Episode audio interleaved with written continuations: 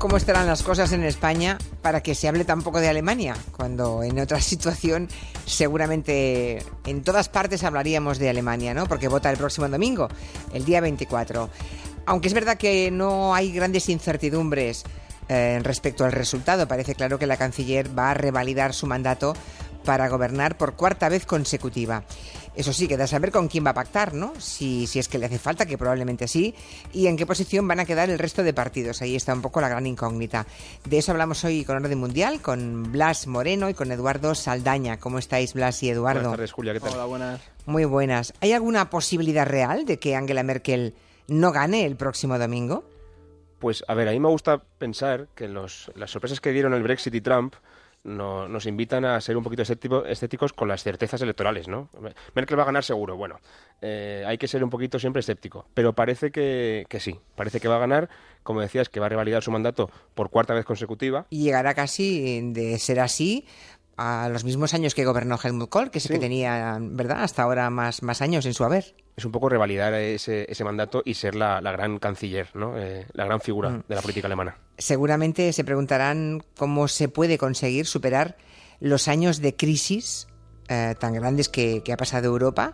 Alemania también, a su modo, ¿no? Sin haber perdido apoyos como para seguir en la Cancillería. Sí, totalmente. Es decir, Merkel vivió, bueno, vivió, perdón, bebió mucho de, de la herencia de las reformas económicas de, de Schroeder, pero también es lo que decimos siempre. Ahora mismo estamos analizando a Merkel a día 21 de septiembre, pero hace seis meses, con todo este cambio político, Donald Trump, apertura de las fronteras para los inmigrantes, muy poca gente daba por hecho que, que Merkel fuera a continuar y que se fuera a presentar para estas, estas elecciones. ¿Cómo lo ha hecho? Ha mantenido una estabilidad que, que el pueblo alemán ha sabido apreciar y de hecho es lo que le está granjeando, este, según las encuestas, esta posible victoria. Recordemos que, hasta, que ahora estaba gobernando la, la famosa Gran Coalición.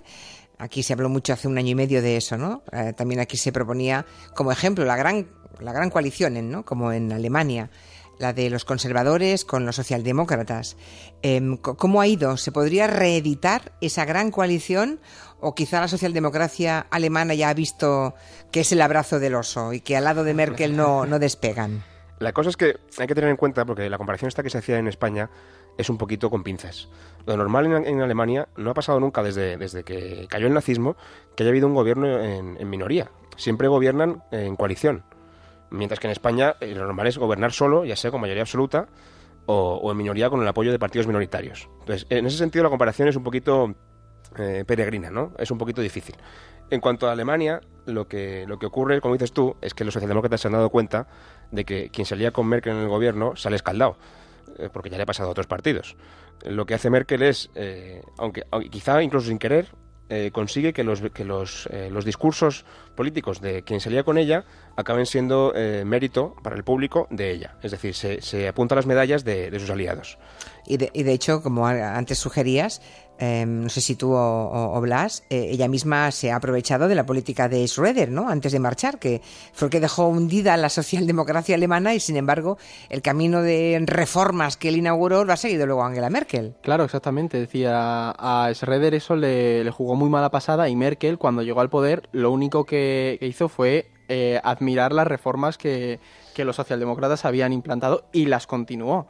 Entonces, al final se ha creado, de hecho, en, estuvimos comparando los programas electorales y uno los compara y ve que hay muy, muy pocos puntos en los que divergen. Es decir, el tema salarial... Digamos que se han quedado sin discurso, en muy en la línea de lo que pasa con otros partidos socialdemócratas de Europa, como puede ser el del Reino Unido, el de también el de Francia, por supuesto, que es que adoptando medidas como las que se adoptaron en los 90 y 2000, que son más bien eh, tirando hacia el, hacia el tema liberal, pues se quedan sin discurso y claro. la derecha pues les puede les puede fagocitar si se quiere, ¿no? Bueno, digamos que es un es un mal de la socialdemocracia en toda Europa, es ¿no?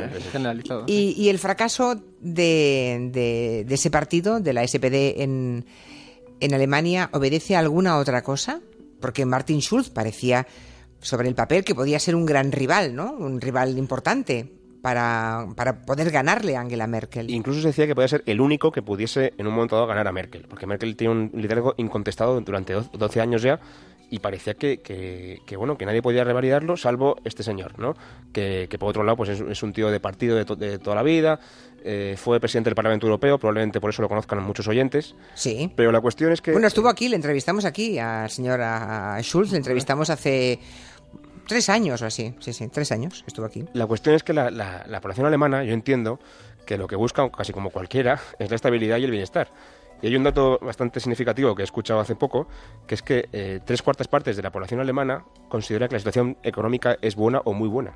Entonces, ¿cómo va a votar alguien en contra de, quien ha gestionado la economía de esa manera durante los últimos 12 años? O, por lo menos que creemos que, ha sido esa gestión, ¿no?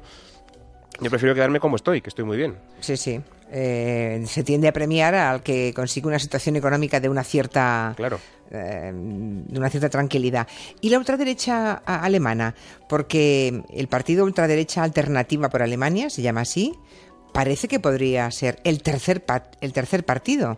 Y ¿no nos parece curioso que después de las elecciones en Francia, con Le Pen, en los Países Bajos, con Wilders, ahora pueda resurgir esa extrema derecha también en el país del nazismo, en la propia Alemania? Sí, de hecho eso es, un, es, algo interesante y lo hemos estado comentando en estas semanas y es el que en un país como es Alemania, con el pasado que ha tenido, la cuestión de la extrema derecha siempre ha estado, ha sido un tema tabú, ha estado oculto y hoy en día, con esta, esa tendencia al centro del Partido Democristiano de Merkel, de los propios socialistas, ha habido una polarización y vemos que partidos de extrema izquierda y extrema derecha han ido eh, aglutinando votos de esos tránsfugas de los partidos tradicionales. digamos que dejando, ocupando el centro masivamente, que, es lo que hace Merkel, deja espacio a su, a su derecha para que se cuelen gente con un discurso mucho más xenófobo, mucho más eh, eh, enfocado a la crítica al establishment, como ha pasado, pues como decías tú, en Países Bajos o, o en Francia. Pero es un tabú que estaba ahí.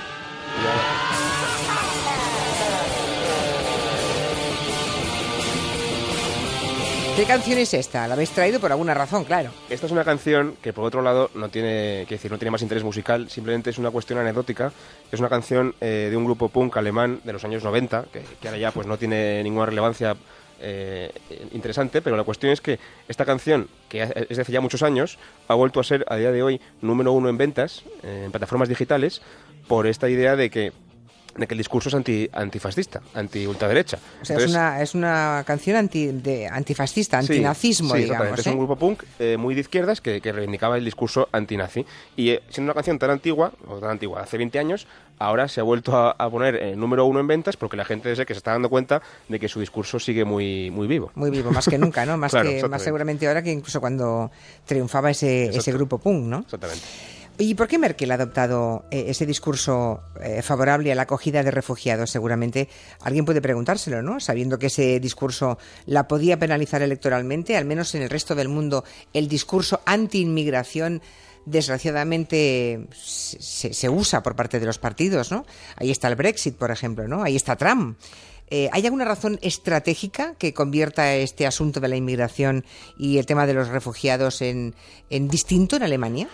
Se me ocurren dos cosas. En primer lugar, que creo que es un poco también responder a esa tendencia que hay creciente de, rechazar al refugiado.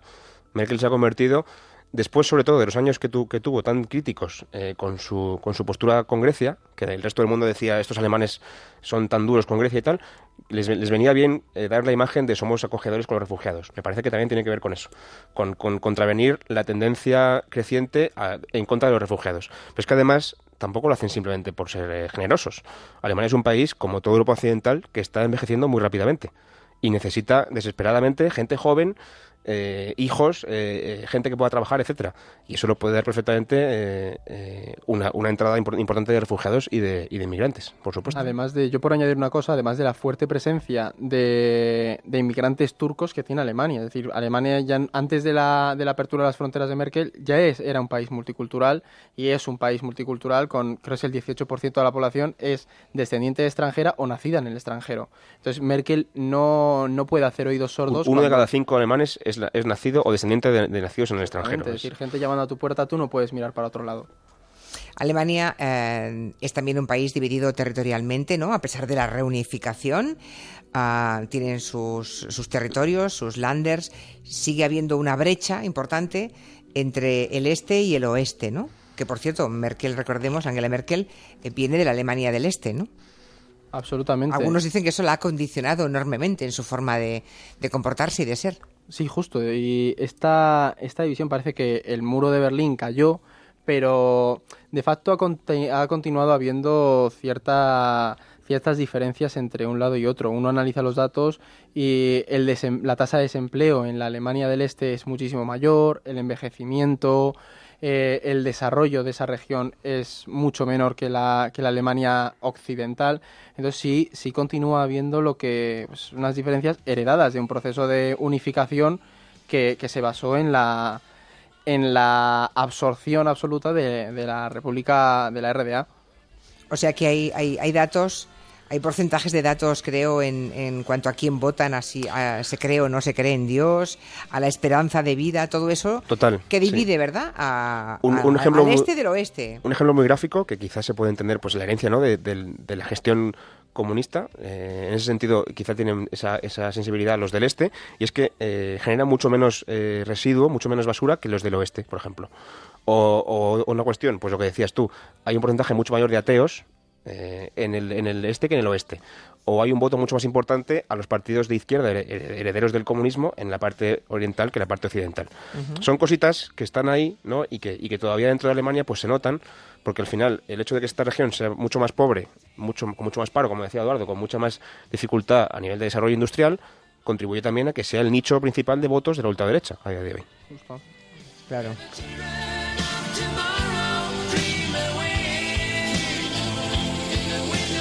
Puede resultar una paradoja, ¿no? Es decir, que hay... Claro. Son más de izquierdas y votan más a, la extrema derecha. Está más polarizado, simplemente. Está más polarizado, efectivamente. Los extremos siempre se encuentran en algún punto, ¿verdad? Aunque los que están en ellos no quieran asumirlo. Bueno, Alemania ha alcanzado una tasa de paro en el mes de julio. Cuando uno lee estas... Bueno, estábamos oyendo la canción de Scorpios, ¿eh? la famosa Wine of Change. ¿eh? Que, tiene que ver con el tema de la caída del muro, claro. Exacto, la de la caída del muro. Para poner en duda si ha habido cambios. A los datos que íbamos, cuando aquí en España con la tasa de paro que tenemos vemos que en Alemania están en el 3,7% de paro en julio y que es el mínimo histórico desde 1980, em, pues claro, entendemos cómo Angela Merkel va, va, a ser seguramente reelegida, ¿no? Pero pasan cosas, ¿no? Eh, yo he ido, eh, la verdad es que se van publicando eh, libros, informes sobre, y me ha sorprendido que en un país con tanto superávit, por ejemplo, como Alemania, haya escuelas destartaladas, haya carreteras mal cuidadas, o sea, que lo público esté un poco dejado de la mano de Dios, o sea, no están invirtiendo en lo público. Justo, es que en Alemania hay un, en la clase política alemana, hay un, hay un miedo al endeudamiento. Es decir, este superávit no, no se está revirtiendo en políticas públicas y, se ve. De hecho, yo leía el otro día un artículo, hay, hay obras en autopistas alemanas que llevan cinco años y, la gente está ya acostumbrada a ver esa obra. De hecho, los entrevistaban a, alemanes y se lo tomaban a broma, pero es una realidad que, que no se puede pasar por alto. Es decir, la, la economía alemana está yendo bien, pero hay que analizar eh, en qué está sustentada. Es decir, en unas exportaciones, de verdad hay un consumo interno, cómo se revierte ese crecimiento del país en la sociedad, es exportación, importación y lo que se ve, analizando los datos, es que a nivel interno en el aspecto de obras públicas, como tú señalabas, no, no se está materializando ese boom y ese crecimiento bonanza económica alemana. es que les sobra, fíjense, tienen superávit, o sea, de todo lo que ingresan eh, durante un año, creo que les sobran más de 20.000 millones cuando acaba el año. Claro, pero ¿Cómo es posible que no los inviertan en mejorar la vida de sus ciudadanos, no? pero tienen ese miedo, como decía Eduardo, a, la deuda, ¿no? Por esa historia de la austeridad.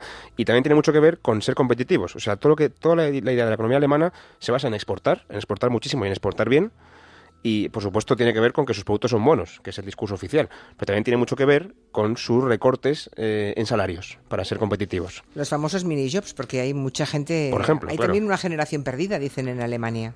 Los mini jobs son una solución un poquito eh, fue, útil en su momento para, para combatir eh, las, las, consecuencias, digamos, aceleradas y un poquito desordenadas que trajo la, la reunificación, porque se hizo como se hizo y lo que consiguen es bajar el, bajar el porcentaje de paro de manera muy rápida pero son mini, son trabajos que, como el nombre dice, son mini jobs, no cotizas uh, prácticamente, no, no, tienes demasiados seguros sociales, eh, son trabajos eh, bastante precarios.